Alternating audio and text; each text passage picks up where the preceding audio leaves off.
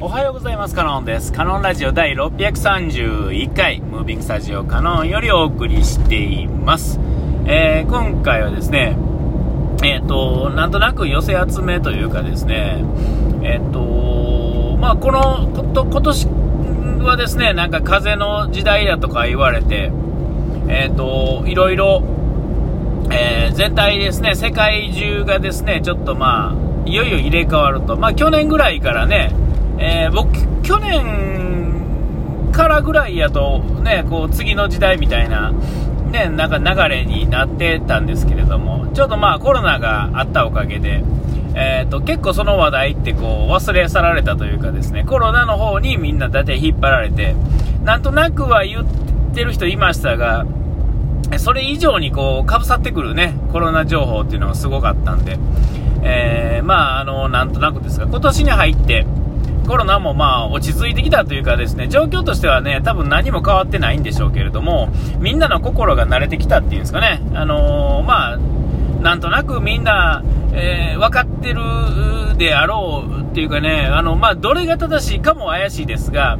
えー、自分の中でなんかこう、負に落ちたところがある程度あって、もう自分がどうのこうのというよりも、人に移してはちょっとご迷惑がかかるよっていう程度になってきたっていう雰囲気ではあると思うんですよね。で、えっ、ー、と、ちょっとこう、気の早い人は、えっ、ー、と、こう、公の場でもマスクを外してね、あの、移動、動いてる人が、うん、ちらほらと、まあ、参見できるっていうぐらいの、えー、ノリになってきつつあるっていうんですかね。えー、ほとんどの人が、あ、日々言ってますが、あの、まあ、配達行って、お客さんのとこね、入っていって、気を、そういうのを気にしてない人っていうのはすごく増えてきたように思います。えー、シャーなしに、えー、つけるというか、あ、そうやった、そうやったと、僕がまあ訪問する側なんで、えー、っと、ちょっと今んとこ僕はね、お客さんの方でこう、ああだ、せいだ、こうだ、せいだっていう人にたまたま会ってないだけなんですが、本当にもうマスクしてなくて、あ、人が来たんや、あ、忘れた忘れたって言って焦ってマスクつけはる人とか、なんやったらずっとつけてはらへん人っていうのが逆にですね、えー、嫌はったりとかして、えー、っと、まあそんな感じではあるんですよね。で、まあ時代が変わりつつあると。で、えっと、この前半が終わって、えっと、まあ後半ですね、7月から、えー、っと、風の時代の初年度の後半がね、始まるんですが、えっと、さて、えー、っと、自分がですね、えー、僕もですね、なんとなくですね、僕の、なんかあの、よくある運勢ってあるじゃないですか、いろんなものですね。えー、スピリチュアルであっても、ノンスピリチュアルであってもですね、やっぱりあの、僕の、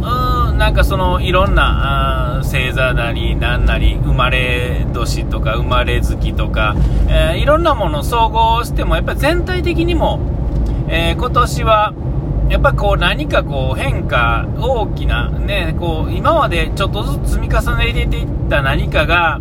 まあ、あの、ちょっとずつ実を結びますよ的なことを言われるんですよね。えー、えー、と、他の人の運勢見てないからわかんないですけれども、まあ、あの、これはまあ、まあ、なんていうんですか、あの、参考までにっていうか、あの、なんていうか、後押しになったらええなぐらいにしかまあ考えてはいないんですが、まあ気も嬉しいもんですよね。こうなんかこう変われると。なんか、他力本願に変われてる感じがするのがまたいいですよね。えー、あのー、それはやっぱり自分がやっぱ巻いてきた種があって、えー、それが、まあ、実を結びますよって言ってるんですが、さてまあ、巻いた記憶はないんですが、えっ、と、ポイントポイントではなんか、そういう気もしてくるっていうんですかね。えー、あんなんはまあ、半分心理学みたいなところがあって、えっと、誰にでも当てはまるようなことを、まあ、言うっていうのも、まあ、なんとなく聞いたこともあって、よく、あの、道端で、あの、占いしてはる人は、心理学者、とか、心理学を学んでる人が、えっと、そういうのやってるよっていうのはよく聞いた話で、8割方そうだろうっていうね、えー、えー、そういう人結構、ね、あのー、なんていうんですかね、臨床実験じゃないですが、自分でまあそうやって経験則を貯めていくっていうんですかね。自分が出した答えを、まあ答え合わせするっていう意味でも多分そういうのがあるんだろうとは思うんですが、まあどっちにしてもですね、未来のこととかっていうのは、えー、わからないんですよね、絶対に。えー、っと、っていうか、まあ、どうなんですかね、まあ、うん、やっぱ基本的にはわからないと思うんですよ。えー、もしわかるんであれば、明確に分かってるんであれば、占いとかっていうもんじゃなくて、もっと別のもんになってるような気も、うん、するんですよね。なんとなくはぐらかすというか、はぐらかしてるつもりでもないし、えー、っと、最近はだからその、クラブハウスでね、知った占い師の方もそうですが、占いっていうか、ノンスピリチュアルですよって言ってる人、友達のね、あのー、人も、ノンスピリチュアルっていう、いわゆるデータから出してくる、そういう傾向とか対策っていうのを、まあ、分かってもらったら、あの、いろいろ動きやすくなりますよっていうところが、まあ、あったりとかして、まあ、そういう風に使うもんですよっていう風になるんですが、えっと、未来予測っていうのは、占いもそうですが、あの、ちょうど僕今、朝見てる、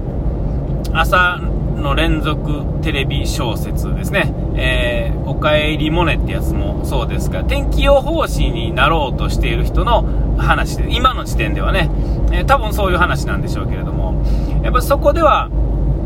えっ、ー、と、まあ主人公が、天気予報士に今チャレンジしているところで、まあ2回ほど試験を受けて今のところ落ちてはるんですが、え、それにいろんなもの人が絡んできてですね、えー、っと、まあ震災とかと関連もちょっとあって、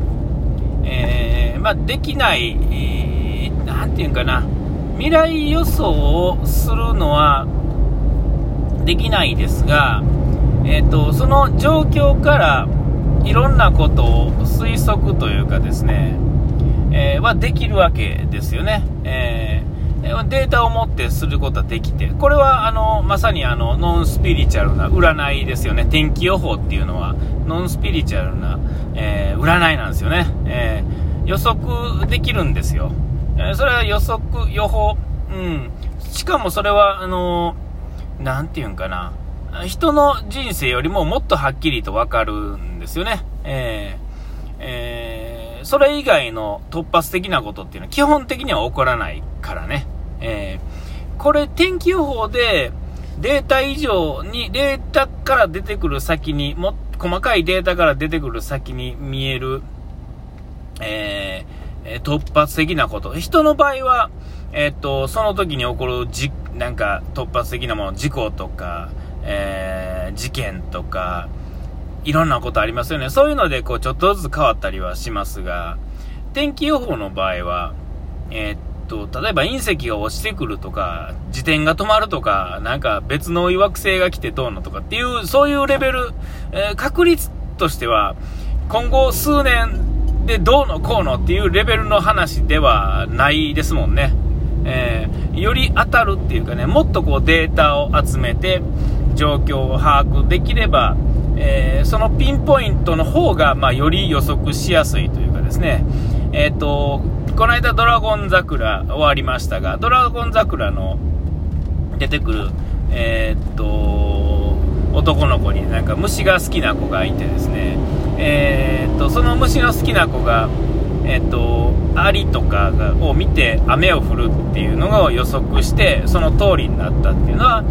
アリとかの方がよりピンポイントでその場所のことしか分かりませんがその場所のことについてはより分かるっていうんですかね。それはずっとその自然に向き合ってきて生きてきてるものだからそれができるわけで、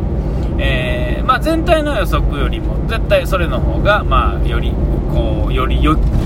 何て言うんですか、えー、っと、そういうことができるんだろうなって思うんですよね。えーで、えっと、未来予想がですね、できる、できひんっていうか、まあ、占いとか、えー、そういうことも全部そうなんですが、あのー、今ちょうど、まあ、天気予報士っていうのは、なんとなく昔から気になってて、話題に、始まった時から、あの、結構話題になってましたよね。あのー、なんか小学生の子が取ったとか、ね、えっ、と、一発で合格するにはとかね、え合格率がすごい低いとかね、5%だ、10%だとか言ってね、えー、よう言われましたが、えーと、気になってましたよね。ていうか、うん、資格試験の中で比較的こう、まあ、えっ、ー、と、有名どころで難しいところではあったので、えー、で、まあ最初から気になってたんですが、そもそも天気って面白いんですよね。えー、まあ科学ですよ。えー、なんていうんですか、こういうのはね。まあわかんないですけど。前にあの、ちょっと喋ったと思いますが、ツーリング、ちょっと沖縄の方にバイクで昔々行った時に、えっと、理系の子が2人と、ね、僕が、と3人でね、ぐるっと沖縄本島をぐるっと回ってたんですが、台風来た時に、えー、その時はあのまだスマホとかがなかったんで、えーえーと、ガラケーもですね、あガラケーって携帯もですね、えーと、お金持ちしか持てないような時代の時の沖縄へ行った時のツーリングの時ですが、やっぱで集めようと思ったら、まあ、ラジオとかテレビとかですが、ラジオもその携帯ラジオなんて持ってないですから、えー、台風の日だけ、えーと、ユースホステルに泊まってテレビを見た時には入ってくる情報そこに置いてある新聞で見てる分かる情報しか、まあ、ないんですが、えーと、その2人はですね、まあ、テントでね3人でテントでねそれぞれ、えー、泊まってたんですが風向きとかですねそのまあ状況からですね、えーと台風の位置を割り出すわけですよね、えー、そんな難しいことではないんですよ台風なんていうのは分かりやすいですから、同じ方向にしか回ってませんから、えー、突然変な方向に変わらないわけですよね。ずっとこう左巻きの、えー、渦が巻いてるわけですよ。低気圧っていうのはね。えー、で、そこからですね、今どの辺にいる、今左にいる、北にいる、南にいるっていうのが分かって、